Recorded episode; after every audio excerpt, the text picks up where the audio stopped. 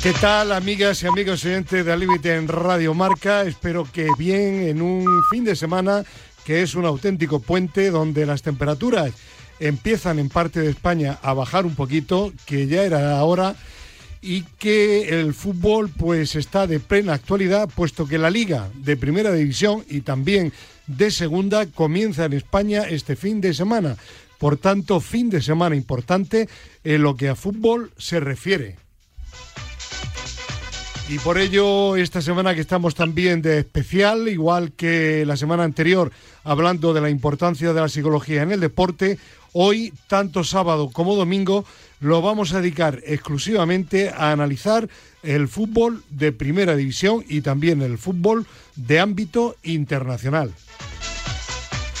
Y nos vamos a olvidar de lo que suceda en los primeros partidos de la primera jornada porque hay un partido que se disputó ayer, otros que se están disputando o se van a disputar hoy sábado, pero cuando se repita el programa mañana domingo, pues habrán jugado ya. Por tanto, no hablamos de la primera jornada, sino de las perspectivas para una temporada que será de 34 partidos en primera división y de, de 38 en primera división y de 42 ahí en nada en la segunda división, donde este año está de nuevo mi equipo, el Granada, de segunda división. Bueno, y estamos con Marcos Barril en la parte técnica de nuestro programa y aquí en el estudio a nuestra derecha, como no podía ser de otra forma, con Pedro Calvo, nuestro tertuliano habitual, especialista en el llamado Deporte Rey. Y hoy lo digo porque no está Gerardo Cebrián, que si uno diría que no, que el deporte rey es el mío al atletismo. A nivel popular, el deporte que tiene más seguidores a nivel mundial, no cabe duda, que es el fútbol. Pedro Calvo, ¿qué tal? Buenos días. Muy buenos días. ¿Estás de acuerdo o no? Sí, sí, por supuesto. Vale. Bueno, y aquí en el estudio está también un compañero de Pedro Calvo que ha intervenido ya en algunas tertulias últimamente y que hoy le tenemos no en Portugal, al otro lado del hilo telefónico, sino aquí en el estudio número 2 de Radio Marca en Madrid. Se trata de Ignacio Arenax, director deportivo del Tondela, de la Liga Portuguesa, que este año también ha bajado como el Granada a Segunda División. Hola Ignacio, ¿qué tal? Buenos días. Y al otro lado del hilo telefónico, para que no sean únicamente técnicos, un preparador uh, físico que toca también otros aspectos, lógicamente, en la preparación de un equipo de fútbol, sobre todo en el alto rendimiento, que ha estado en el eh, Tondela en temporadas anteriores, en primera división, y que luego ha estado con Paco Yestarán también en el Tondela. Inicialmente, según me apunta Pedro Calvo, con Nacho González. Eh, Sergio, ¿qué tal? Buenos días. Hola, muy buenos días. Un placer estar con vosotros. En la actualidad estás en algún equipo de momento a la espera. De momento estamos en la espera del regreso de la temporada pasada de Portugal y ahora aquí en, Huesca a la espera de, de nuevos proyectos. Muy bien, pues con Pedro Calvo, con Ignacio Arenas aquí en el estudio y Sergio Villacampa al otro lado del teléfono vamos a comenzar hablando de la nueva temporada de Primera División y creo que lo que procede es hablar en primer lugar de los equipos españoles. Si os parece, compañeros, por seguir un poco un orden más o menos lógico, vamos a hablar primero de los principales equipos y luego de las posibilidades que ellos y otros pueden tener en la temporada. Es decir, si hablamos primero, que así lo vamos a hacer por orden clasificatorio de la última temporada del Real Madrid, no tanto de lo que puede hacer este año el Real Madrid en la Liga y también en la Champions, sino de cómo veis cómo se ha preparado el Real Madrid para esta temporada, teniendo en cuenta también, que esto tenía interés Pedro Calvo, eh, la, la, relación entre ingresos y gastos a la hora de fichar y a la hora también de traspasar. Y hablamos primero, para que nadie se enfade, si os parece, del Real Madrid, porque es el actual campeón de liga, de primera división. A ver, Pedro, comienza tú. ¿Qué te ha parecido eh, cómo se presenta con pocos, pero yo creo que buenos fichajes el equipo de Ancelotti para esta temporada? Pues sí, yo lo que he visto en, esto, en estos dos meses o mes y medio es que el Real Madrid no ha buscado fichajes de relumbrón, como ha hecho otras temporadas, y sí ha buscado el, eh, empezar a renovar ciertos puestos que ya hay jugadores con, cierta edad que, bueno, que llegará un momento que, su rendimiento tendrá que bajar porque es así y está buscando esas situaciones. No ha hecho desembolsos económicos importantes. Es verdad que tenía el desembolso de Mbappé, pero al final, al, no salir, no ha hecho ningún desembolso económico importante y sí que ha valorado el, mejorar las posiciones. Eh, dentro de lo deportivo, que ahora no, es, no toca, eh, están en la misma situación. Eh, bueno, no toca la, parte, digamos, de posibilidades en la competición. Sí, bueno, pero yo, yo te hablo hablamos más. un poco de la plantilla. Sí, te hablo más a nivel de táctico y, lo hemos podido ver en el último partido. Además, lo, comenté con Nacho y sí que es verdad que el equipo sigue estando en la misma dinámica de juego del año anterior ha mejorado su línea defensiva, pero sigue. Bueno, ya lo hablamos cuando fichó a, Rudiger, ¿no? Que, eh, y antes de que lo fichara, cuando la Champions, sobre todo el partido con el Chelsea, comentamos que el Real Madrid tenía un problema porque se lesionaron los centrales, no tenía de garantías en el banquillo y, no pasó nada, pero lo normal era que hubiera pasado y que el Madrid no hubiera llegado a la final que la ganó. Sí, pero además es que eh, con la mejora en, los puestos en, en cada línea, porque ha mejorado en cada línea, porque ahora hablamos de Hazard, que recordarás que hablábamos a, final de temporada que pensábamos, nadie pensábamos que podía recuperarse y a priori parece ser que puede haber un, atisbo de que pueda recuperarse. Con lo cual ha mejorado en todas las líneas. Eh, sigue teniendo, para mí, los mismos problemas defensivos del año anterior, sigue jugando de la misma manera y es un peligro. Pero no es un problema de jugadores, bajo tu punto de vista, sino de sistema, ¿no? No sé si es decirlo de sistema. Yo al final, eh, los jugadores eh, Rudiger es central, Álava central o lateral, o sea, el posicionamiento es el mismo. El problema es que yo no sé por qué se generan esos problemas y es el portero el que les está salvando. El mismo partido último, sí, sí, el Madrid gana en las situaciones... La, crónica aquí también, o la contra, contracrónica en el marca.com, era lo de siempre. Eh, el señor Courtois salvando en la primera parte del partido las ocasiones del equipo rival y a partir de ahí los medios Benzema y Vinicius resolviendo la papeleta. Pero es, eh, bueno, ahora Nacho comentará, pero si te das cuenta es lo mismo del año pasado equipo que sabe jugar con balón, tiene un rato el balón y no se lo quita. Pero que concede muchas oportunidades. Pero concede demasiado. Entonces, a partir de ahí, yo creo que no han hecho las cosas mal a nivel económico y creo que han firmado lo que deberían de haber firmado. A lo mejor un delantero, pero teniendo a Benzema era arriesgarse mucho. Y, y, a ver si mejoran el aspecto defensivo porque el portero normalmente si está enchufado, pues lo hemos visto sí, pero como se lesione o tenga un día malo, eso es, eso es. y sea en una eliminatoria, por ejemplo. Eh, a ver, eh, Ignacio Nacho Arenas, eh, ¿coincides con Pedro o no? ¿En qué sí, en qué no? ¿Y por qué, bajo tu punto de vista, el Real Madrid tiene ese problema de conceder tantas oportunidades al rival? Porque sí, el Real Madrid nadie discute que ganó eh, con justicia porque al final remontó los partidos de la Champions, pero las oportunidades que le crearon los equipos a partido octavo desde el Paris Saint Germain eh, fueron, fueron tremendas, menos en la final, pero porque ahí el, equipo cambió, cambió de sistema. Bueno, bueno, menos en la final hay nueve paradas de Courtois. ¿eh? Sí, pero digo menos porque también el equipo jugó con ocho jugadores detrás de la pelota, ah, ¿no? Sí, eh, en cuanto al tema de fichajes, a mí todo me parece que sigue una línea que en la historia del Real Madrid que, mm, que, es continuista. Es decir, eh, ellos eh, la temporada pasada se firma Álava, ¿vale? Este año se firma Rudiger, son jugadores veteranos con experiencia y que les, eh, les dan un salto de calidad en, esos puestos. Y luego si firman un joven que tiene proyección y que les, les viene a, tapar una necesidad que les va a surgir en el futuro. Lo mismo que Camavinga o Tuchameni este, este año. Eso en el tema fichajes. Eh, luego en el tema de las ocasiones, también pensándolo ahora mientras hablaba Pedro, Pedro, me acordaba de la final de contra el Bayern Leverkusen que Iker la salvó. Y durante muchos años, yo me acuerdo cuando, cuando era aficionado, un niño aficionado, yo me acuerdo de las crónicas, de ver los partidos, y, la sensación que me dejaba era, ¿por qué eh, un portero del Real Madrid no puede ganar un, Zamora? Pues porque realmente siempre se les ha creado muchas ocasiones. Entonces, eh, es lo que lo hablaba con Pedro, lo que había comentado el otro día después del partido. Eh, el Real Madrid parece que le gusta conceder. Se encuentra cómodo en esa situación. O sea, es un equipo que, que, no te puedes fiar en ningún momento. Le puedes estar dominando, como pasó con el PSG, le haces un gol, te pones por delante. Eh, el otro día, para mí, para mí, la primera parte del Eintracht eh, es mejor en el Eintracht, aunque en, posesión estaba por encima del Real Madrid, pero el Eintracht tiene tres ocasiones de gol, eh, que dos son clarísimas.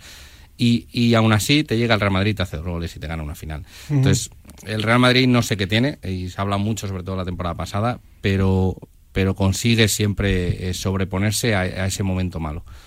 Eh, Sergio. Sí. Venga, te toca.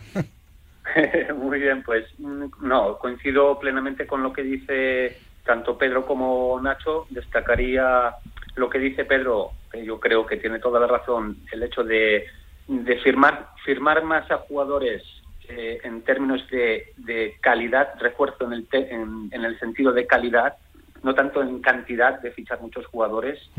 y, destacaría quizás también el hecho de, de haberse podido deshacer, entre comillas, deshacer de jugadores que ya no estaban participando, participando tanto, como es el caso pues de Bale, Isco, Marcelo, que sí que han dado mucho al Real Madrid, algunos no, eh, y fichar un jugador eh, que necesitan, ¿no? El caso de Chuameni o reforzar esa línea defensiva en eso estoy totalmente de acuerdo. también coincido con Nacho que el Real Madrid eh, creo que estuvo mejor en la segunda parte de la final eh, del otro día. El Eintracht estuvo mejor estuvo mejor o, llegó a provocar alguna situación de peligro, pero tiene ese algo que, le permite decir hasta aquí habéis llegado y ahora son nuestra. Y, allí no perdona el Real Madrid. Eh, el otro día en el marca.com veía yo una intervención de Jorge Valdano en un programa en directo de, la, de una televisión eh, latinoamericana, americana, la parte latina de Estados Unidos. Eh, SP, creo, no, me acuerdo. ESPN, Sí, bien. Y, decía algo que, me, llamó la atención y, yo creo que lleva razón. Eh, habla, hombre, aquí en la Liga Española, el Real Madrid, sobre todo en la temporada pasada, con los fallos del Sevilla, del Barcelona y del Atlético de Madrid, ganó cómodo. Este año ya veremos, según el rendimiento del Barcelona y del Atlético de Madrid, porque no nos engañemos, el resto de equipos estarán ahí, pero no van a luchar por el título de Liga y yo me arriesgo y lo afirmo aquí hoy en este programa de fin de semana. Dicho esto, lo que decía, sobre todo de las Champions, de esas eliminatorias, dice, es que el Real Madrid, cuando tiene un partido problemático, busca el caos, dice, y en el caos dentro del partido, es decir, el desorden, ahí el Real Madrid es único en esas situaciones. Lo maneja muy bien. Y, es verdad, ¿no? Sí, bueno, que conteste Sergio. Sí, has hecho la pregunta.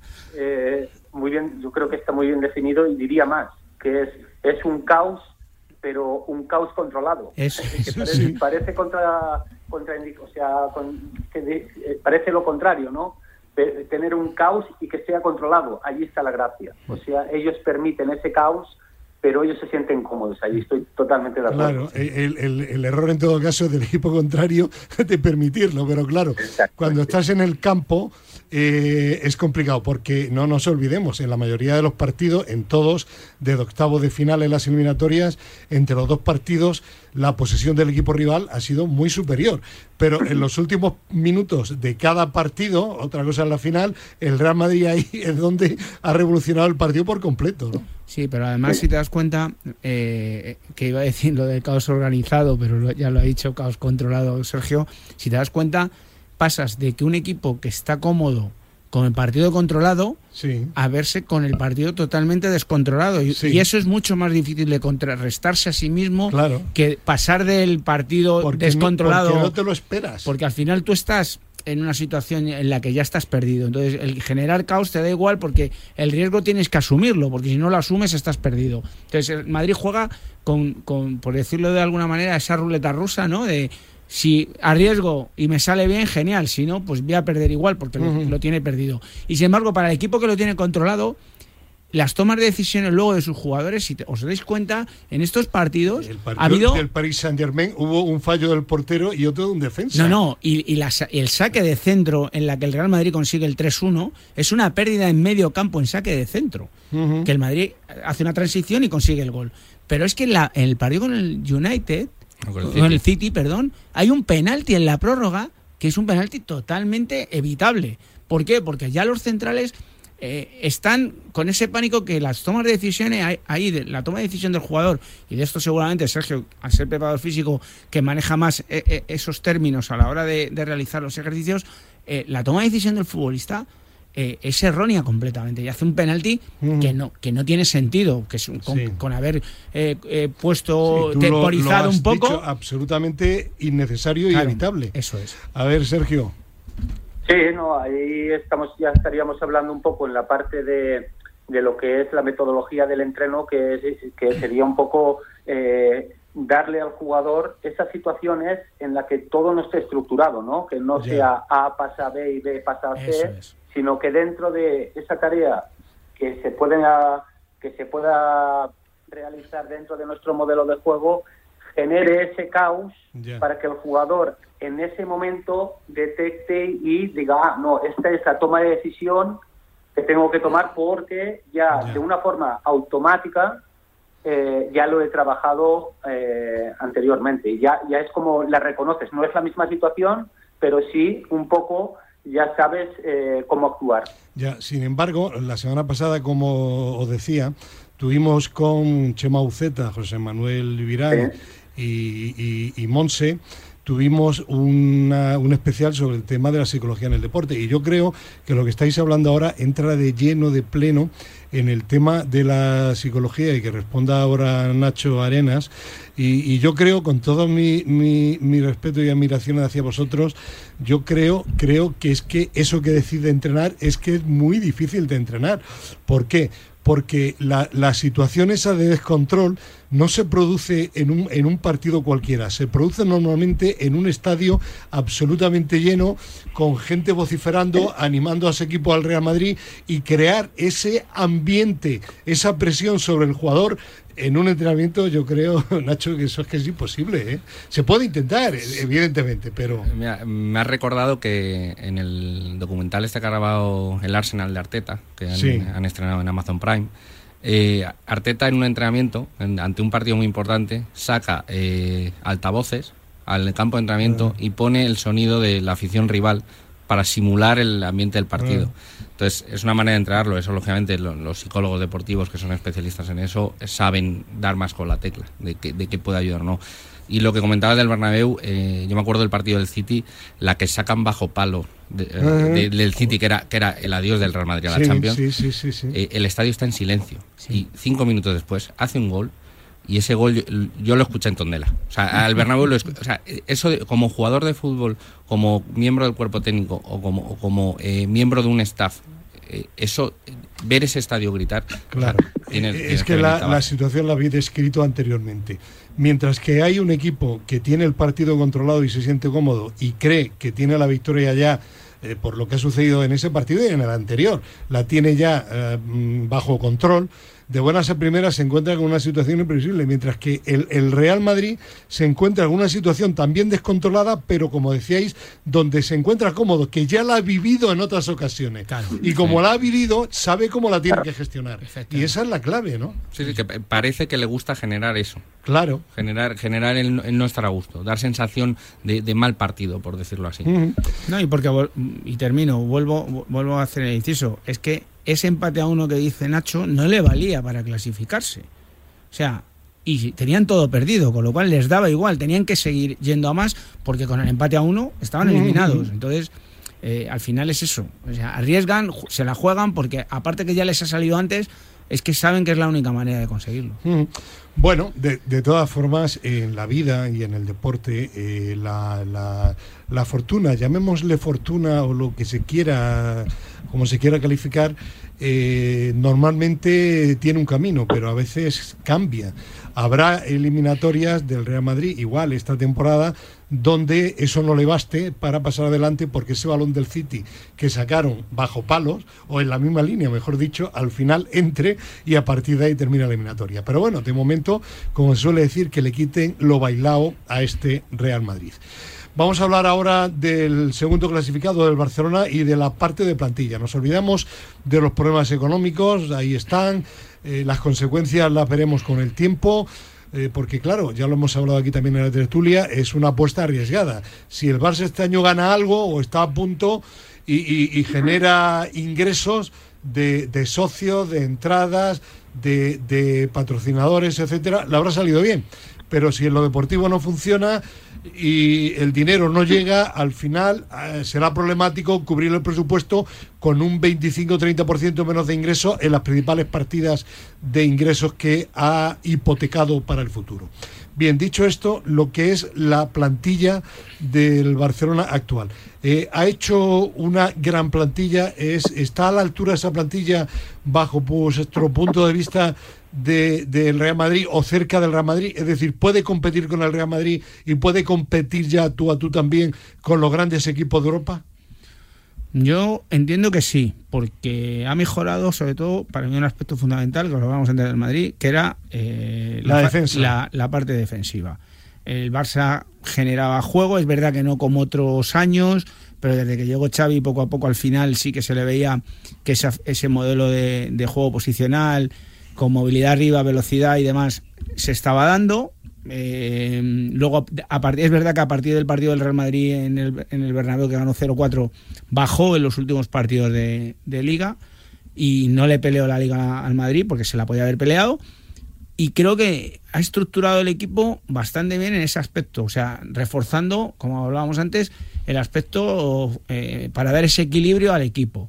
Luego, ha manejado y, además competencia y creo que eso es muy importante efectivamente. Xavi se quejaba. Sí sí sí efectivamente porque ahora va a tener muchos más centrales que, que pueden ahora Gaby no será indiscutible. Eso es. Rafinha por ejemplo que nosotros hablábamos que podía ser una incógnita le está saliendo bien tirado a banda que cuando Rafinha no es un jugador eh, de, fuera puede como decía Nacho en su día puede jugar por fuera perfectamente y se está demostrando pero no es un jugador de como de embelé de desborde que es lo que necesita el mm. Barcelona cuando juega en, esa amplitud. Pero a mí sí que me parece que ha equilibrado muchísimo el equipo y ya veremos a ver si consigue darle ese plus defensivo de cuando tenga el balón, si consiguen esa presión tras pérdida que hacían siempre y recuperaban rápido para volver a tener la pelota y generar ocasiones, si lo consiguen, yo creo que ha hecho un muy buen equipo para pelear por todo. Eh, sí, el... habla, habla Sergio. De, de acuerdo. Eh, no, digo, sin duda que, yo creo que va a estar a la altura, eh, porque eh, a pesar de los problemas económicos y el mal inicio de la temporada pasada, yo creo que no acabó mal la segunda vuelta, consiguió hacer puntos, también creo que, que, volvió a encontrarse con lo que era el, el, modelo, que era un poco más un, un, un juego más de posición y controlar más el partido y lo que creo que va a ser fundamental para, para esta temporada es que, el jugador, eh, creo que va a ser así, eh, sabe, eh, o sea, va a ser mucho más responsable. El jugador del Barcelona sabe a lo que se va a afrontar por, por lo que decimos, ¿no? Porque es una, una situación que conlleva cierto riesgo. Sí, el, yo creo que ahí el Barça ha, digamos, ha dejado su modelo deportivo un poco de lado, que era el cantera. O sea, mm. se ha olvidado cantera, ha sacado jugadores canteranos fuera, como Nico a Valencia, eh, y ha, tirado de talonario para firmar jugadores y reforzar posiciones. ¿Para qué? Para el rendimiento inmediato. O sea, para mí han hecho una apuesta a ganar títulos ya este año, lo que ha dicho comentado Fernando. Eh, ¿Para qué? Para que esos ingresos eh, que van a haber reducidos en X tiempo, pues que no les afecte tanto a, la larga. Entonces, creo que no se han reforzado mal. A mí es verdad que por ponerle nombre, Christensen no es un jugador que me convenzca para el Barça. Es un jugador que creo que, con el balón en los pies eh, para el Barça no tiene el nivel. Ojalá me equivoque y, de, un espectáculo este año y la mejor salida de balón de la liga, pero yo creo que no lo tiene. Eh, es verdad que viene del Chelsea, por tanto, nivel para estar en primera división y en equipo top lo tiene. Y luego me gusta mucho el fichaje de Lewandowski. O sea, un jugador que se cuida, de, eh, profesional top y, con un olfato de gol, que yo creo que tiene muy pocos jugadores. En... Eh, yo iba ahora a sacar el tema de Lewandowski para que respondáis el que quiera o los que queráis. yo Está claro que Lewandowski sobre todo lo han fichado porque querían, con la ausencia de Messi, traer un jugador que ilusionara eh, de forma inmediata a la afición y lo han conseguido con Lewandowski, eh, la última bota de oro de las tres últimas temporadas y que eh, se dice que en el año, hace dos años, tendría que haber sido el, balón de oro y fue el segundo el, año pasado que lo ganó, que lo ganó Messi. Bien, dicho esto, hay leído en algunos medios de, de comunicación de fuentes alemanas que el, el Bayern no estaba tan interesado en renovarle porque Nagelmann quiere más un falso 9, como es el, eh, como el sistema de juego que tiene con Sadio Mané, y que este es un jugador tradicional, de estar arriba, de crear oportunidades y tal. Y están confundiendo un poco a, los lectores, a mí, por ejemplo.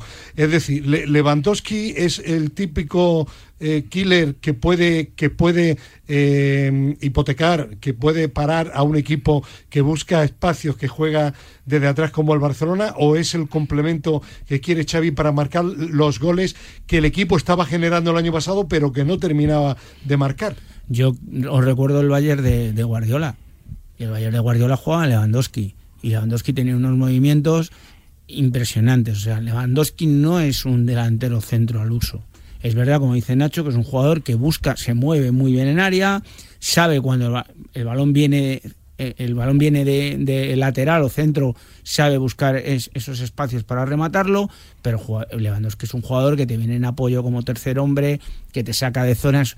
No hace lo de Benzema porque no tiene tanta movilidad. No es Jovic. No, no, por supuesto que no. Entonces, es verdad que para el juego del Barcelona, que no es un equipo que llegue por banda, saque centro, remate, pero el Barcelona llega por fuera y sacan centros al área por abajo. Y ahí Lewandowski puede hacer muchísimo daño. ¿Es, ¿No es un delantero centro al uso? Para mí no. Para mí no, yo no lo veo. Es que estamos hablando de Lewandowski, que es uno del, yo creo que el top 5 de, delanteros, actuales. O sea, no es, un, no es un perfil anclado al antiguo, un delantero 9 rematador de área. Eso lo tiene y es lo que mejor hace. Pero y, después que, tiene gol. Eso es.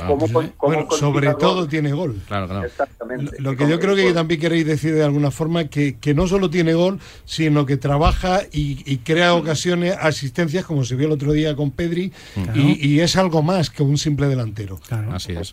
vale. Bien, pues seguimos adelante y vamos a hablar ahora del equipo de Pedro, el Atlético de Madrid. A ver.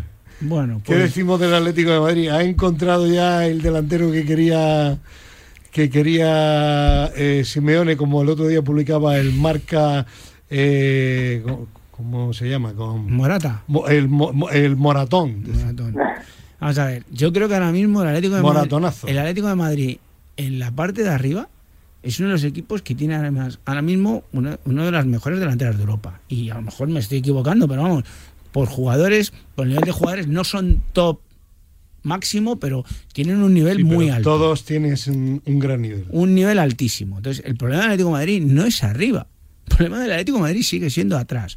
Porque si tú quieres jugar, como yo le vi jugar el otro día con la Juventus, con circulación rápida, con jugadores eh, dándote el apoyo y jugándote de primeras, de balón tercer hombre de cara, jugar al espacio. ¿Quieres hacer eso? Que está genial y si lo consiguiera los seguidores del Atlético de Madrid nos íbamos a divertir mucho porque Big, te da esa salida de balón que no tiene, por supuesto, Savic, porque yo vi a Savic el primer partido en Numancia y la primera jugada es un penalti por un error en el pase, porque llevan botas de campaña, o sea, a la hora de dar los pases. Entonces, si tú consigues que esa salida de balón y esos centrales sean centrales a la usanza, normales, pero con, con un poquito de salida de balón, sí lo podrá conseguir porque yo creo que en medio campo tiene jugadores de calidad, Lemar, eh, Condovia, tiene gente de fuerza, tiene una mezcla de todo. Y arriba tiene una mezcla igual de todo. O sea, podría tener un equipo súper equilibrado. Pero, volvemos a ver siempre, tiene que mejorar la parte de atrás. No puedes conceder tantas ocasiones como concedías el año pasado y tu salida de balón, si quieres jugar a eso, tienes que jugar en ese sentido. Qué paradójico, ¿no? Siempre se ha hablado, Sergio y Nacho, de la fuerza defensiva de los equipos del Cholo Simeone, ¿no? Sí, pero es verdad que el año pasado ya se dijo que, esa fuerza defensiva, esa... esa bueno, el, año pasado en la primera vuelta era un coladero. Claro, eh, de hecho encajó más goles que en todas las ligas anteriores. El, yo me está acordando ahora de hace tres temporadas, creo que fue, que el Cholo en rueda de prensa, una de las primeras antes del primer partido de liga, dijo que este año se va a ver un, un más atrevido, con más posesión de bola, eh, jugando más eh, organizado. eh, le duró hasta que vio que estaba quinto sexto y se le escapaban el Real Madrid y el Barça. Entonces yo creo que el Atlético Madrid, eh, que ha, jugado buenos partidos en pretemporada, puede jugar así de atrevido hasta que falle. Una vez que falle, el Cholo va a volver a, su libreto, que es el que controla y en el que es un maestro. lo que está Pero entonces yo, y perdóname Sergio que te interrumpa y me meta por medio. Entonces entiendo que es un planteamiento equivocado. Si tú quieres jugar a eso, juega con eso desde el principio, como hizo en el primer campeonato que gana, ¿vale? Porque el, año que gana el campeonato, que es verdad que el Madrid, si dura una jornada más, se lo quita, bueno, si duran cinco minutos más. Cinco minutos, el partido si, no falla el defensa del Valladolid. Eso es. Se lo quita. Esa primera vuelta que hizo 50 puntos el Atlético de Madrid, el Atlético de Madrid era un equipo dominador de los partidos. Un equipo dominador. Que, que, que, que te ahogaba arriba, que te presionaba arriba, que te llegaba arriba. Entonces, si, va, si, si tiene que cambiar, porque lo haga mal, pues que juegue a eso desde el principio y que fichen los jugadores para jugar a eso desde el principio. Sergio, yo, creo que el, Atlético de Madrid, yo es un equipo que, tal y como ha dicho Fernando al inicio de la, de la conversación, pues bueno, que todo el mundo sabemos que el Real Madrid, el Barcelona, el Atlético mismo de Madrid eh, son candidatos o pueden ser candidatos a, a optar por el título. Yo espero mucho de este Atlético de Madrid, ¿no? Así como también espero un paso al frente de equipos como el Villarreal, el Sevilla, el Betis, a su, a su nivel, ¿no? Pero quiero que hagan mucho más de lo que hicieron la temporada pasada. Eh, en referente a, al Atlético de Madrid, yo creo también, ahora en esta última, lo que decía el compañero, de, yo creo que tienen que jugar lo que saben jugar. Y es allí donde, donde van a ser fuertes. Eh, el Atlético de Madrid, yo creo que ha hecho una pretemporada muy buena, en el sentido ha sido cómoda, se ha dedicado a trabajar, no ha, ha tenido estabilidad, así como ha habido clubes que no la han tenido, como por ejemplo el Valencia o el, mismo español con el caso de Raúl de Tomás, este tipo de, de cosas eh, influyen en el desarrollo de, de, la temporada, ¿no? O del inicio de la temporada. Pero volviendo al tema fútbol, yo creo que el Atlético de Madrid eh, puede disputar y espero que, que le dé un paso al frente, porque creo que tiene jugadores de calidad. Tiene una bola delantera. Eh, lo que pasa es que también es cierto que creo que, debe de volver a, tener claro lo que, a qué quiere jugar. Muy bien, pues vamos a hablar ahora del cuarto de la última liga y un equipo que está en, en, en total, en permanente, diría yo, polémica, ¿no? El Sevilla. Eh, vamos a comenzar a comentarlo con una pregunta que os hago. Eh, ¿Comerá el turrón Lopetegui o no? A ver, eh, Nacho. demasiada. vaya papeleta para, para Monchi, ¿no? Sí, cuando ya se está hablando de eso y acabó la temporada hablándose de eso, eso no, no, te indica nada bueno. No es nada bueno, ¿no? No, no, no están seguros con él y eso al final crea incertidumbre, crea dudas. Digo yo, los propios jugadores tampoco lo tienen claro porque saben que el entrenador puede dejar de serlo. Sí, eso seguramente le puede hacer perder fuerza, depende un poco del, del, feeling que tenga con los jugadores. Pero es verdad que la temporada acabó sin saber si Lopetegui iba a continuar porque de hecho la información parecía que iba a ir eh, y eso Diego tiene Martínez. dos años de contrato todavía y, parecía que no iba a continuar y continuó Diego Martínez lo, lo, puedo afirmar no se comprometió con el español hasta que vio que, que seguía Lopetegui. Es decir estuvo esperando. Yo creo que para mí es claro que va a acabar en el Sevilla en algún momento. Él estuvo en el Sevilla Atlético en segunda división, lo subió a segunda división y tal. Y, acabar allí es. Eh, él lo lleva a los genes. O sea, eh, pero el, Sevilla, además de la problemática de la prensa que hay alrededor, del debate que hay alrededor de Lopetegui, es eh, que ha perdido muchos jugadores de calidad, de rendimiento inmediato y rendimiento top. Y sobre todo atrás. Y sobre todo atrás. Y está generando muchas dudas en pretemporada y esa afición creo que no eh, es una afición que te apoya a muerte, pero es verdad que esta prensa alrededor no ayuda. Es una opinión tremendamente exigente como la del Real Madrid. Así es. Sí. Yo creo que el Sevilla está ahora mismo en un outlet porque es así, han salido jugadores muy importantes, no, no se ha visto que hayan traído jugadores. Perdón, insisto, no estamos pensando en el resultado del partido del viernes. No, no, lo aclaro para los oyentes. Vale, nos hemos olvidado de los resultados de la primera jornada de liga. Estamos hablando en general. El que pierda, gane o empate no es relevante porque la temporada son 34 partidos. No, 34 no, 38 partidos, sí.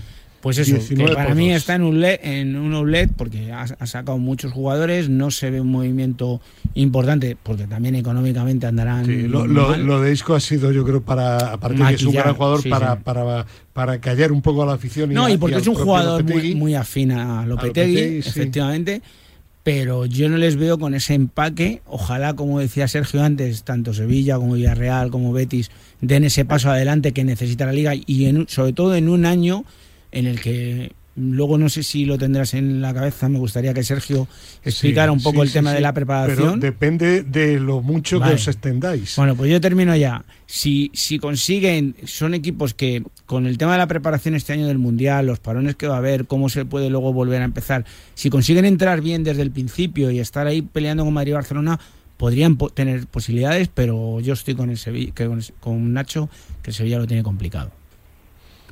Sergio. Sí, sí, no, eh, totalmente de acuerdo y, y además añadiría eh, lo que acaba de decir Pedro, que es, eh, tenemos a la vuelta el Mundial y esto, quieras o no, acelera todo, porque parece mm. como que de forma inconsciente tengas que, que, conseguir rápido los que Tienes que, quedar bien de aquí a noviembre. Y si no quedas bien de aquí a noviembre, malo, malo. Exacto, te pones nervioso, alguien se pone nervioso, esto ya se, ya se van Decía yo el turrón, y de turrón nada, el, eh, eh, Exactamente. hasta noviembre cualquier entrenador. Vale, dicho eso, ahora sí, vamos a hablar de, de, de, la, de la competición. El, el, para vosotros el Real Madrid sigue siendo el, el, el gran favorito para esta liga o no? para mí, queráis. Yo creo que es que Real Madrid y Barcelona y Atlético Madrid son favoritos siempre. Sí. De inicio. sí, yo, yo estoy de acuerdo con. Pero va a ser más igualada, prevéis una yo, liga. Yo a priori sí que me parece que va a estar más igualada este año, porque entiendo, quiero entender que Barcelona y Atlético Madrid no se van a dejar tantos puntos y no va a haber esa diferencia. Y sobre todo porque sigo incidiendo que el Mundial va a ser importante tanto antes como después. Y cuantos más jugadores internacionales tengas, peor. Peor o mejor, no se va a saber. no se va a saber. Ya. No se va a saber. Pero sí que le doy al Real Madrid un poquito más que a los otros dos. ¿Y tú, Sergio? Sí, sí. Yo veo al Real Madrid un poco por encima por, por la línea continuista que nombraba antes Nacho, porque se han reforzado bien, porque el Barcelona eh, ha cambiado y, tiene esa presión añadida. Necesitará también un tiempo para acoplar, lógicamente. eso es, eso es. Y bueno, el Atlético de Madrid un poco, pues, pues siempre ha estado allí peleando y es un poco a ver si da o no da ese paso enfrente. Bien, del, del resto de equipos así muy, muy por encima, Ah, durante, por lo que habéis visto en la pretemporada, fichajes que se han hecho, aparte del, del Valencia, que lo, lo, pongo yo sobre la mesa, que sigue con los líos, pobre Atuso, se le llevan jugadores y no le traen lo que él, quiere, un problema eh, económico que está incidiendo absolutamente en lo deportivo. Eh, aparte, ¿hay alguna cosa más que destaquéis? ¿Algún equipo que os llame la atención positiva o negativamente de cara a esta temporada? Eh, Nacho. A mí hay dos jugadores que, que para mí pueden ser la sorpresa, por decirlo así.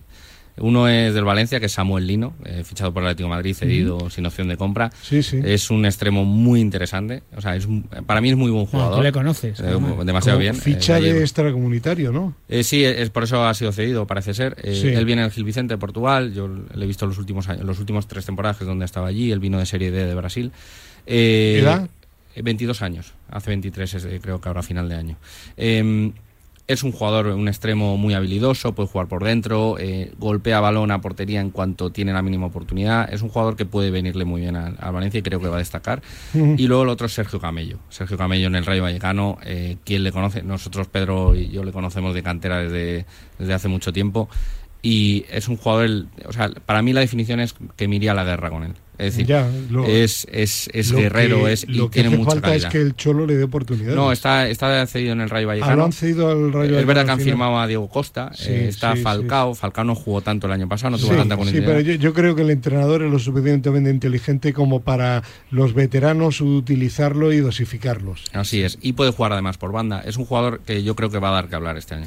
Yo a mí el Getafe. Fijaros lo que os digo. También yo. El Getafe. El Getafe no porque sea amigo del director deportivo, que, lo, que lo soy, que conozco a Rubén Reyes y trabaja muy bien, pero creo que ha hecho un equipo bastante equilibrado, ha fichado bien por líneas y se ha reforzado bien. Y yo, hombre, eh, no sé hasta dónde puede dar pero sí que no va a sufrir lo que ha sufrido el año Eh, pasado y luego es el segundo año de Quique Y que Quique es un tiene- entrenador que trabaja muy Tiene bien a tu sobrino, a Luis Milla. sí sí sí y se ha traído a Luis que creo que es un Que- muy sí, buen te- acierto y yo te digo, te digo una cosa, y lo digo yo, y yo no tengo ni idea, pero no sé. A mí me da la impresión de que Luis Milla, eh, tu sobrino, es, deportivamente hablando, está supervalorado, infravalorado. ¿eh? no no Yo no, creo, ¿eh? no estoy No, en el mundo No. del fútbol está muy bien valorado. Jugador que tuvo, La tuvo temporada mala suerte pasada, con lesiones, pero Eh, Muy irregular, ¿eh? tuvo mala suerte con lesiones. eh, yo la pero temporada bueno. pasada eh, como no tenemos tiempo no quiero entrar en eso porque tendríamos que Ya, hacer ya, ya. Pero en no, una pero, pero no estás es de que, acuerdo, vale. vale. es que ahí el problema fue más de entrenador y es meterte con un compañero. Vale, vale, Entonces, vale, no vale, es vale. cuestión de aquí Vale. de ponernos a, Que- a que hablar me- mal de un compañero. que me gustaría equivocarme. eh, Yo creo que no. Sergio, tú también estás en contra mía, ¿no? Eh, sí, no, yo, mira, destacaría también el Getafe. Eh, Así repasando Sí. un poco los equipos el otro día, me ha Sí. gustado mucho cómo han fichado jugadores como Eso Mayoral, eso Portu. Eh, creo que Suane acabó bien y hizo una buena temporada en la Sociedad Deportiva Huesca. Portu todo el mundo lo conoce, es un jugador eh, de raza, trabajador, explosivo, eh, hasta tiene gol. Mayoral ya no hace falta ni hablar. Eh, y creo que otra clave es Quique también. Creo, creo que trabaja bien los equipos a nivel defensivo. Si entran en la dinámica de eh, sacar buenos resultados, juntarse como equipo, va a ser, va- creo que va a ser, hacer una buena temporada. Bien, bueno, pues eh, vamos, vamos a hablar ahora muy, muy brevemente de, de la segunda división. A ver, ¿cómo veis este año la, la categoría? Con el Eibar que sigue, los tres equipos que han bajado. A mí me da la impresión de que va a estar muy competida, muy reñida, ¿no? Pero siempre, siempre, Siempre. ha sido así. Sí, bueno, pero, pero en los últimos años ha habido siempre dos equipos que, que han destacado por encima. El tercer puesto, eh, estar en el playoff, se ha estado muy destacado. Pero este año el Almería ha estado siempre, el Eibar, bueno, porque ha fallado al final, ¿no? No sé, me, me da la impresión de que va a estar todavía, si cabe, más reñida de lo habitual. A eso me refiero. Pues yo creo que va a pasar como en los, en los últimos años, va a haber dos Sí. equipos que se van a destacar o tres. que son No, ahora mismo no, no- el Eibar no- 1. Yo no me arriesgo No. a decir el Eibar, fíjate. No, yo casi estoy más con alguno de los que ha bajado, el propio Granada, eh, alguno de los que ha está bajado. fichando bien el Granada con los jugadores que. Yo creo que está haciendo un equipo, lo hablaba antes, para segunda división. Y en segunda división lo que tienes que hacer es competir como segunda división. Entonces, porque al final te traes, como le pasó al Depor, plantilla de primera división y no es lo mismo, no se compite no, no. igual, no se juega igual, porque nos pensamos que en segunda división se juega igual que en primera. Y no. no. se juega igual que en primera. Entonces, eh, yo entiendo que el Granada sí que puede ser uno de ellos. Levante también creo que puede ser uno de ellos, ya veremos a ver. A pero- la vez. y a la vez, Sí. y a la vez. Yo creo que esos tres equipos, uno de ellos seguro va a estar, eh, va a ser de los destacados. Y luego, Sí. pues efectivamente, el Eibar y algún otro equipo más podrá estar. Eh, Yo creo, Nacho. yo creo que este año va a ser más disputada. ¿eh? Sí, yo creo decía que yo, el Alavés que sí. Granada. eh, Ojalá les- me equivoque porque- Veo más nivel Eibar. Sí, le- sí. El Tenerife El- viene el haciendo muy bien las cosas El. Tenerife, el Huesca, si Las quieres, incluso también. Las Palmas, Sí. están fichando.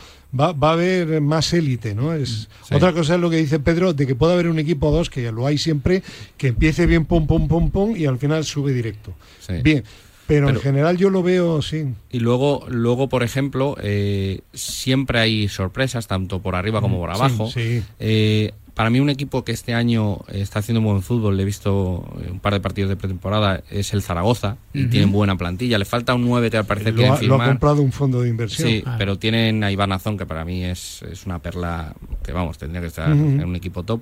Y, y- pero yo creo que este año va a estar mucho más disputada. ¿eh? Sí. ¿Y Sergio? Sí, no, eh, lo que está claro es que la segunda división es una liga muy competitiva. Eh, yo no me, no me atrevo a dar el nombre de un equipo porque si no, pues, pues bueno, al final siempre vamos a...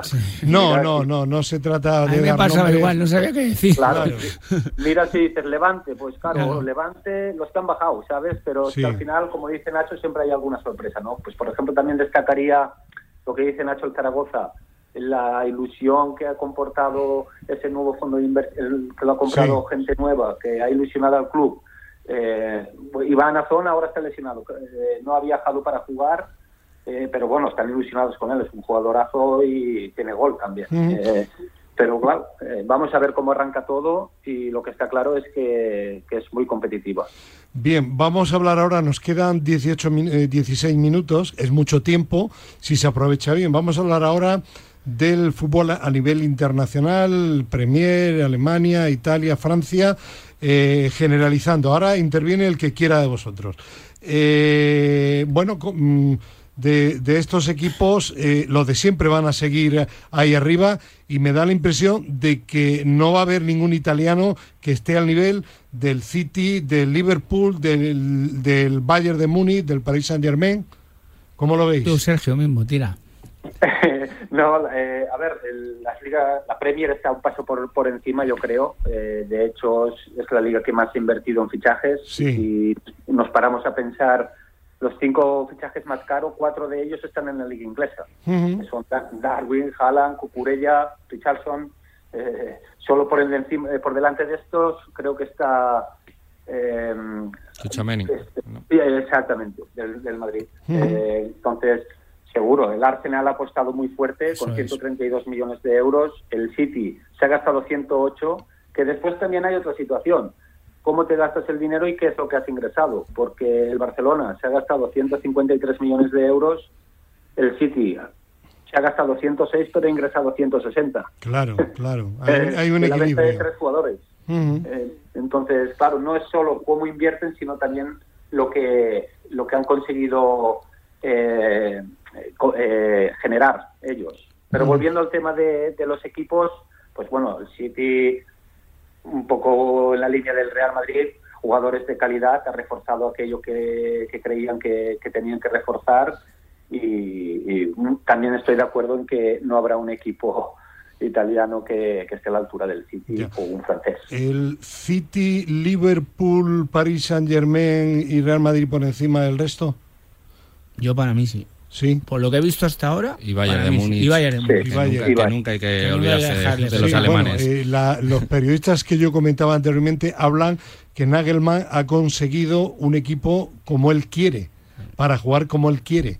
Que eso sea efectivo o no, no lo sé, pero el Bayern de Múnich eh, a nivel europeo lleva unas temporadas que, dos temporadas que no termina de. Bueno, la Champions. Hace tres años. No, pero... Eh, sí, pero en Alemania, como no estés ahí arriba... Yo creo que en Alemania eh, el Bayern Múnich es dominador. Eh, en Italia, lo que comentas, creo que están un paso por detrás todavía. Les cuesta todavía ese rendimiento. sobre, todo, sí, que no tienen figuras. Cuando no hay figuras, al final no hay figuras y luego además eh, a la Juventus me genera muchísimas dudas este año. En Francia la liga es el PSG y 19 eh, ¿Ha mejorado el Paris Saint Germain con, con el entrenador nuevo? Y eh, sobre todo con la dirección deportiva. Sí. Que la idea que tiene de firmar ahora bueno, Paredes... Campos tú le conocerás, ¿no? ¿no? No he tenido trato directo con él. Portugués. le conozco Luis Campos. Sí y, ha mejorado ahí porque está haciendo muy bien las cosas. Es verdad que tiene la problemática de ahora de varios jugadores eh, gallos, por decirlo así, que están en el equipo y hay que sacarlos si no quieren salir. Bueno, pero parece, por lo que he visto en los partidos, que Messi, digan lo que digan, siempre trabaja a su ritmo, pero siempre ha trabajado y Neymar parece que se ha puesto las pilas. Si eso es así, al final tiene un equipazo, ¿no? pero... No, no, y, si juega al nivel de, de esos jugadores, va a ser un equipo muy difícil de batir. Lo que pasa es que luego ya veremos durante la temporada. Y, ojo, Sergio Ramos, si no se lesiona, ojo, sigue siendo un, puntal importante. No digo ya para la selección, sino digo para darle equilibrio y para darle esa veteranía que no tuvieron en el Bernabéu. Es, claro, pero es que yo te hablaría hasta seleccionable para la selección. Claro, claro. Andamos ahí un poquito cojitos. Entonces, el problema que le veo yo al PSG es que eh, eh, hay mucha diferencia entre la liga doméstica Eso y, luego la competición. Falta ritmo de competición. Le pasa al Bayern de Múnich en enero, febrero, cuando llegan las eliminatorias de la Champions, que viene a descansar un mes. Y no pasa ni en Inglaterra ni en España. Y en Inglaterra, es que la liga, para mí es la liga más más eh, más competitiva, más competitiva que hay porque porque es que siempre tienes cinco equipos luchando ahí arriba. Y este año se ha metido a mí el Arsenal, que lo hablabais antes, y el Arsenal... Bueno, el Arsenal el año pasado, que empezó en descenso, eh, eh, al final no se clasificó para la Champions. Ya, pero, Hizo una segunda vuelta impresionante. Pero este año, este año ya ha, empezado bien, y además ha empezado bien, jugando bien, y lo ha dicho antes Sergio, y a mí el Arsenal me parece un poco un equipo que va a estar ahí también. A mí me gustó el otro día el Crystal Palace, eh, fútbol vertical, rápido, fuerte, físicamente, muy inglés, pero, pero con peligro ahí arriba. ¿eh? Bueno, y el Liverpool que, que, ha hecho algunos cambios significativos, por ejemplo, Sané, que ha querido irse y le han dejado que se vaya al Bayern de Múnich, el Liverpool va a seguir estando ahí también, una vez más, tanto en la Premier como en la Champions. Es decir, eh, se ha diezmado con la baja de, de, Sané o, no? Yo entiendo. Perdón, de Sané, de, de Mané. De, Mané, de Mané. Yo, entiendo, o Sergio, dale tú, dale tú. No, yo creo que, que no, no es una cuestión de jugador. Eh, creo que el ADN del Liverpool está muy instaurado. Eh, cualquier jugador que va allí ya sabe a lo que va y, es solo sumar. O sea, es un juego, el cambio de que se haya ido Sané, y que haya venido otro, ese jugador que viene eh, eh, aportará como mínimo eso. Entonces yo creo que no, no se debilita eh, y va a estar allí seguro. El, que, Liverpool. el que han fichado del, de Portugal. Darwin Núñez, un, jugadorazo. Todo terreno, sin embargo, leí yo también en algunas crónicas que al principio, en los primeros entrenamientos, le costaba un poco, lógico, ¿no? El ritmo, ¿no? En la Premier es que hay, hay, un ritmo de juego y, y, una intensidad en los entrenamientos, claro, que no es la misma de Portugal, que es otra liga también light. Así es la gran diferencia entre las ligas, entre las divisiones, la velocidad en la que se juega. Claro. Darwin Núñez para mí es un delantero top. Yo eh, me acuerdo, tengo un muy, muy amigo que es, eh, como le digo yo, forofo del Barça y desde hace años yo le digo que era el delantero del Barça que tenían que haber firmado porque es un jugador con mucho gol y mucho peligro. Y luego hizo en el mercado de invierno para mí el mejor fichaje del mercado de invierno que fue Luis Díaz. Entonces es un equipo que siempre va a estar ahí luchando por todo. Seguro, totalmente de acuerdo. No, no añado nada más porque es así. Bueno, ¿y al United qué, qué le pasa? ¿Tiene solución o no? Porque mira que cambian de entrenador, que fichan, pero yo creo, yo creo que independientemente del entrenador, que, que fichan mal porque se gasta mucho dinero el, que ficharon del, Real Madrid, el Barán. es que está de suplente. Te gastas un pastonazo, no sé. ¿Qué, ¿qué, problema tiene el Es que no, lo podemos saber, Fernando, porque a nivel, a nivel de, jugadores es un, equipo para, para competir en, en cualquier categoría, ¿no? No. Eh, a mí es que su medio campo me genera muchísimas sí, dudas. Pero es un medio campo por eso digo, estilo inglés. No, pero tú ahora tienes un entrenador con un estilo que quieres tener la posesión, que ah, quieres generar un juego de atrás y tienes un medio campo de dos jugadores. Esa impresión me da que antes de un entrenador para una plantilla que no es, problema del club. Para mí ha habido un problema y es problema de club, no, sé, claro, no sé hasta qué punto ahí a la hora de firmar al entrenador se sentaron las bases. Supongo que se hizo porque se hacen todos bueno, los Bueno, creo que querían fichar una serie de jugadores como De Jong, pero claro, si los jugadores, eh, también lo he leído en muchos periódicos ingleses, no quieren ir a United, Cristiano, que se va, al final tienes un problema. no es como el Barça, que todo el mundo quiere ir. Se hablaba de De Jong, se hablaba, eh, también he leído yo Guido Rodríguez, el del Betis, son jugadores que les vendría muy bien, porque son jugadores que en el medio te van a generar juego. Pero no quieren para mí es lo que necesitan el United ahora mismo. Bueno. Lo que está, lo que está claro es que, que, y coincido con Pedro también, que decía algo, decía del club, del club. Eh, lo que está claro es que si no tienes esa tranquilidad para empezar un proyecto y durante año tras año estás tambaleándote y no tienes esa, esa estabilidad, ya es difícil eh, tener tranquilidad para, para conseguir rendimiento.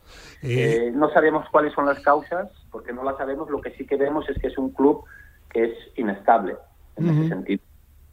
Bien, hablando de inestabilidad, un, muy breve, un apunte muy breve, Pedro, eh, me da me da a mí el olfato, el olfato de años, no de experiencia de ni sapiencia, por supuesto, futbolística que no la tengo, que Diego Martínez va a tener este año problemas en el español, ¿eh? Pero eso lo, vamos a ver, no sé si problemas o no, pero si lo hablábamos cuando hace dos semanas, creo que decías tú, es que va a unir, vamos a ver, lo que él consiguió en Granada era una, una cosa diferente. Una plantilla muy entregada. Y muy, y muy hecha a él, porque venía de la cantera, no sé qué, tal. Aquí entras en, fútbol profesional de nuevo, con otros tipos de jugadores. Con problemas en el vestuario. efectivamente. Entonces, al final, si eh, Diego, que tiene esa capacidad, porque la tiene seguro, ojalá consiga aunar esa plantilla, porque en el, en el aspecto de, deportivo no va a tener ningún problema, pues tiene tiene su sapiencia seguro, vamos, seguro. Y, y, sabe manejar partidos, sabe entrenar, tal. al final tiene que saber manejar la plantilla. Bien, pues dejamos para el final la preparación premundial y la preparación postmundial. Sergio, hablemos primero, ¿qué, ¿qué, hay que hacer para llegar bien al mundial? ¿No entregarse mucho los jugadores en las ligas domésticas o no? No, hombre, no. Eh, a ver, lo que sí que es, una cosa que, que es, es, diferente, es algo eh, que ha cambiado. Este año el mundial se va a disputar en noviembre y eso va, va a provocar algunos cambios, está claro, y eso lo va a sufrir, lo va a sufrir el jugador. Yo creo eh, que no va a ser tanto el pre, sino el post. El post. El post, el post, yo creo que allí vamos a tener que, tener cuidado porque porque antiguo, anteriormente entendíamos como la pretemporada ese, ese momento de la temporada en el que todo el mundo tenía que llegar llenar los tanques de gasolina para estar bien físicamente al final de la temporada o incluso en las, en las eliminatorias de la Champions. Y ahora no, ahora hay que llegar muy bien a noviembre. Eso, es. Yo creo que es, es una cuestión más de, de ser más progresivos eh, en, el, en, las cargas y controlar eh, el, el, tipo de carga que se da. Eh, creo que va a ser fundamental el, el hecho de, de individualizar mucho los entrenos después del Mundial porque nos vamos a encontrar con tres tipos de jugadores que son el que juegue Eso es. todo el mundial, el que no juegue ni un minuto y el que no, y el que no vaya al mundial. Correcto. Y entonces, pues también, si entendemos al jugador como una estructura compleja, y me refiero como una estructura compleja, pues su, su parte física, su parte psicológica, cada uno de nuestros jugadores o de los jugadores van, van, a, van a tener esas consecuencias en una estructura diferente y en mayor o en menor medida. Y voy a poner un ejemplo. No va a ser lo mismo el jugador que llegue a la final y la gane que el jugador que llegue a la final y la pierda. O el jugador que no haya jugado ni un minuto. Entonces, el tratamiento que le debemos dar a este jugador eh, es totalmente diferente porque va a incidir en estructuras totalmente diferentes. Van a incidir en todas, en las físicas, en las psicológicas, en las técnicas, pero el jugador que pierde el mundial seguramente estará más tocado a nivel psicológico que no el jugador que ha ganado el mundial. Entrenamientos, eh, por tanto, según dices, eh, perfecto, personalizados. Dicho esto, eh, Nacho y Pedro, los equipos grandes que tienen más internacionales de muchos países, los más perjudicados, luego, después del mundial. A priori eso parece, ¿no? yo es verdad que la parte de preparación física y algo más Sí, sí, no, no, pero hablamos... Pero es verdad que, que, a priori sí, porque si se te van 15 jugadores, eh, tú dejas de entrenar. Claro. Y hasta que no vuelvan todos, no puedes volver a entrenar con todos. Claro. entonces... Eh, eso eso es curioso de ver a ver cómo es como las ventanas que hay durante la liga así es Pedro no, pero sobre todo y yo creo que Sergio lo ha explicado Nacho ha metido el inciso y Sergio lo ha explicado fenomenal a ver cómo se adaptan eh, la preparación física nuestra, los clubes, a ese trabajo individualizado, que no es nada fácil. ¿eh? Ojo, que estamos hablando de un trabajo individualizado y parece muy fácil, pero no es nada fácil. Es verdad que la mayoría de los equipos de primera división tienen gente de sobra para realizar ese trabajo, pero hay que utilizar muy bien las cargas. Entramos que según termina el Mundial, viene Navidades, no sé qué, mes de enero con Copa del Rey, Champion, etcétera Ojo, ¿eh? Ojo esos trabajos y esas semanas de... una, pregunta, pero por favor no te extiendas demasiado, Sergio. ¿Y qué hacemos con los jugadores durante mes y medio que no van al Mundial? ¿Que jueguen mientras para que no pierdan el ritmo en segunda? Claro, habrá, habrá que buscar alguna solución para seguir entrenando. Eh, ya tenemos experiencia con el tema COVID, también estuvimos parados y buscamos alguna solución. Entonces yo creo que habrá que, buscar una solución para que no estén parados. Va a haber unos desfases, como decís, tremendos, ¿no? Los que juegan en el Mundial, los que van pero no juegan, los que no van al Mundial. Uf.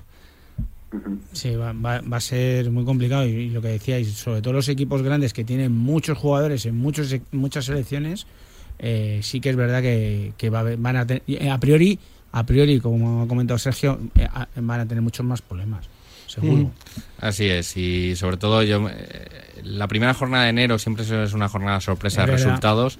Eh, ahora con Mundial puede, ser a lo mejor el mes de enero. Eh, entonces, también tema lesiones y, demás. recordar que hay Copa del Rey. Y ojo, con, eso iba a decir, con la Copa del Rey los equipos grandes van a tardar más en coger el ritmo y no van a sorpresas que algún segunda o sea algún primera red o algún segunda red les pueda dar la sorpresa Bueno, de cara al aficionado siempre será positivo, ¿no? Así es, más Eh, espectáculo. claro. Si hay más igualdad, es más espectáculo, llama más la atención, atrae más. Bueno, quedan 40 segundos. ¿Queréis añadir alguna cosa más que no hayamos dicho? Mm, Yo por mi parte no, creo, creo que hemos dicho bastantes cosas. Nada más. Muy bien, pues eh, Pedro Calvo, hasta dentro de dos semanas que volvemos al programa habitual de A- Al Límite, Ignacio Arenas, que vuelve eh, próximamente a, a Portugal, al Tondela, gracias. y gracias también a Sergio Villacampa y a gracias. nuestro técnico Marcos Barril. Ah, y, que no me olvide, el próximo jueves en Teledeporte por la tarde, programa número 6 de Deportistas en Teledeporte. Gracias y hasta la semana que viene, amigos oyentes de Al Límite Radio Marca. Adiós.